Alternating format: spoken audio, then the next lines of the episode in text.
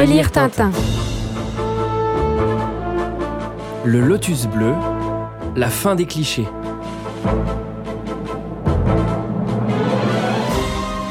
Chaque aventure de Tintin est unique. Cette émission vous propose de redécouvrir chacune de ces aventures en y portant un regard nouveau ou différent.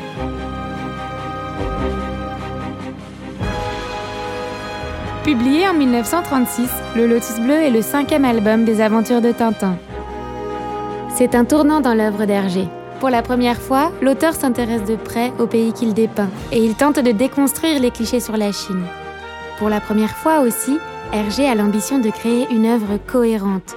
Le Lotus Bleu n'est plus cette succession d'épisodes écrits chaque semaine, comme c'était le cas des premiers albums.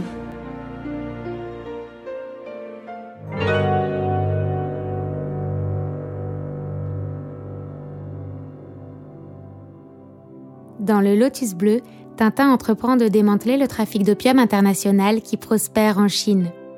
Les Fils du Dragon, une société secrète chinoise, doit l'aider dans sa mission, mais l'informateur de Tintin est victime du poison qui rend fou, et au lieu de protéger Tintin, il menace de lui couper la tête, dans une séquence pour le moins marquante. Lao Tzu a dit il faut trouver la voie. Mais tout d'abord, je dois vous couper la tête. Avec l'aide du vénérable Wang Zhenghie et celle du jeune Chang, Tintin arrivera malgré tout à vaincre ses redoutables ennemis, les premiers adversaires de haut rang qu'il devra affronter dans sa vie, Mitsuhirato et Rastapopoulos. Rastapopoulos? Eh oui, Rastapopoulos qui est tombé dans les rochers près de Ravashputala et que tu croyais mort. Vous, le chef de cette bande? Hmm, regarde. Le signe du pharaon kiosque. Alors c'est vous le grand maître du trafic international des stupéfiants?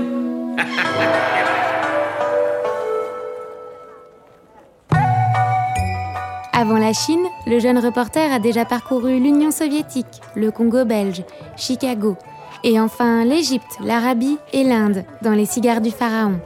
Malgré leur qualité et quelques séquences remarquables, il faut bien reconnaître que les quatre premières aventures de Tintin ne sont pas tout à fait à notre goût.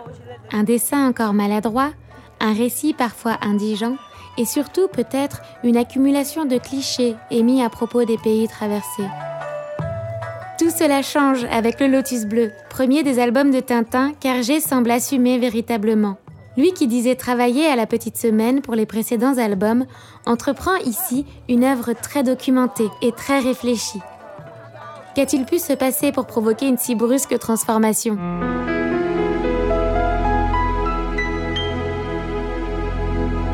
Avant tout, une rencontre, la plus décisive sans doute qu'ait jamais faite Hergé. Le dernier épisode des Cigares du Pharaon vient d'être publié dans le Petit 20e, l'hebdomadaire qui publie les histoires de Tintin. Hergé annonce que Tintin va poursuivre ses aventures en Extrême-Orient. On lui présente alors Chang Chung-chen, un étudiant chinois aux Beaux-Arts de Bruxelles. Les deux hommes sympathisent et abordent tous les sujets concernant la Chine. L'histoire, la géographie, l'art, la langue, la littérature et la philosophie. Chang Chung-chen, pour qui la calligraphie chinoise n'a pas de secret, donne des informations très précieuses à son nouvel ami.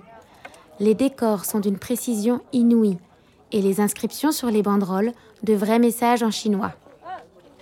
De plus, Hergé n'hésite pas à lui montrer sa reconnaissance, puisqu'il donne le nom de Chang au nouvel ami de Tintin. Je m'appelle Tintin. Et moi, c'est Chang. Alors c'est d'accord. En route pour Oku. Pour Hergé, qui souscrit comme beaucoup d'Occidentaux de l'époque au mythe du jaune, très éloigné de la réalité, ces discussions sont un choc. Sa prise de conscience se retrouve telle qu'elle dans la bouche de Tintin, qui vient de sauver Chang de la noyade. Il s'exprime, fait exceptionnel, sur pas moins de quatre cases. Beaucoup d'Européens s'imaginent que tous les Chinois sont des hommes fourbes et cruels, qui portent une natte et qui passent leur temps à inventer des supplices et à manger des œufs pourris et des nids d'hirondelles. Ces mêmes Européens croient dur comme fer que toutes les Chinoises, sans exception, ont des pieds minuscules et que, maintenant encore, toutes les petites filles chinoises subissent mille tortures destinées à empêcher leurs pieds de se développer normalement. Enfin, ils sont convaincus que toutes les rivières de Chine sont pleines de petits bébés chinois que l'on jette à l'eau dès leur naissance. Et voilà, mon cher Chang, comment beaucoup d'Européens voient la Chine. Et Chang de conclure Ah, qu'ils sont drôles, les habitants de ton pays. Aussi, si les Dupont nous font tant rire à porter le costume traditionnel chinois, c'est qu'ils sont bien les derniers idiots à faire cela.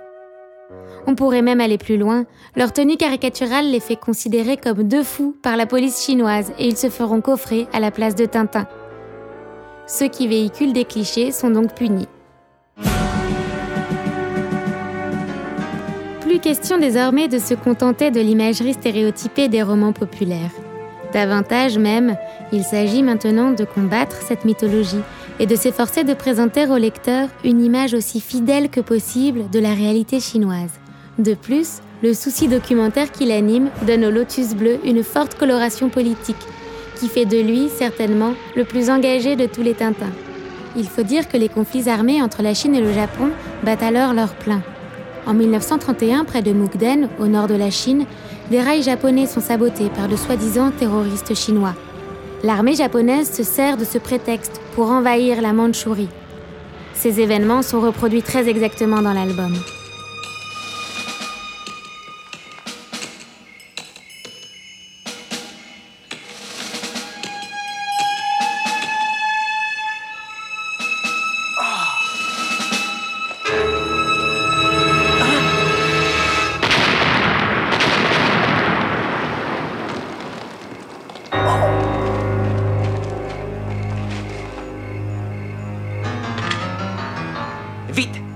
À l'aide Des terroristes chinois ont fait sauter la voie au kilomètre 23. Ce rire sardonique n'est autre que celui de l'infâme Mitsuhirato, symbole du japonais oppresseur et personnage particulièrement cruel. Abandonnez donc tout espoir. Les Chinois, dit-on, n'ont pas peur de la mort. Eh bien, je vous ai réservé une fin digne de vous. Votre fils, Wang, votre propre fils, dans sa folie, va vous couper la tête à tous. Ainsi, comme les longues dents du personnage viennent s'ajouter à son ineffable cruauté, on peut se demander si les clichés ont réellement disparu.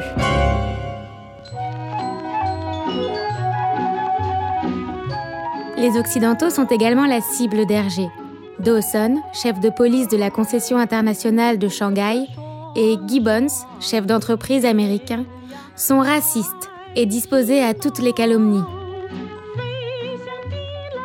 Hergé fait une description particulièrement sévère du rôle que les Blancs tenaient à Shanghai, au point que certains auraient même voulu édulcorer les propos de ces affreux colons, comme ceux de l'Américain Gibbons. Où allons-nous si nous ne pouvons plus inculquer à ces sales jaunes quelques notions de politesse? C'est à vous dégoûter de vouloir civiliser un peu ces barbares. Nous n'aurions donc plus aucun droit sur eux, nous qui leur apportons les bienfaits de notre belle civilisation occidentale On est loin du colonialisme béat et niais de Tintin au Congo. J'y suis. Oui, ça y est. Tenez, prenez les deux premières lettres de chaque mot et vous obtiendrez ce soir 10 heures Lotus bleu. Lotus bleu, qu'est-ce que ça signifie? Le Lotus Bleu est une fumerie d'opium de Shanghai. J'y serai moi aussi. Temps qu'il remet en question les contenus idéologiques des premiers Tintins, Hergé est amené à accorder une plus grande attention au dessin et au récit. Graphiquement, la version noir et blanc du Lotus bleu est le premier chef-d'œuvre d'Hergé. Certaines cases sont de véritables tableaux. La silhouette fragile d'un arbre qui s'élance vers le ciel, le décor inquiétant des rues pauvres de Shanghai, ou encore la salle de la fumerie d'opium font du Lotus Bleu un album unique par son élégance. Cette élégance se retrouve aussi dans le texte, comme le montre l'exemple de la parole de Wang Jianye, le père adoptif du jeune Chang. Et je lève mon verre à ta précieuse santé, Tintin, toi dont le courage et la noblesse ont fait refleurir la joie dans cette demeure indigne de t'abriter. Ton souvenir restera dans nos cœurs comme dans le cristal le plus pur. Si la rencontre avec l'étudiante Chang Chong Jen fut décisive pour Hergé, celle de Tintin avec Chang est des plus touchantes.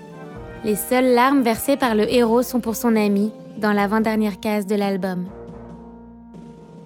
Adieu Tintin, et calme au long de la route. D'ailleurs, Hergé n'oubliera jamais son ami et décidera de lui rendre un vibrant hommage dans Tintin au Tibet. Peut-être pourrais-je t'accompagner? Non, je suis vraiment désolé, mais l'endroit où je vais est trop dangereux. Je connais un proverbe chinois qui dit briser une branche d'un seul coup, c'est très facile. En briser deux est beaucoup plus dur.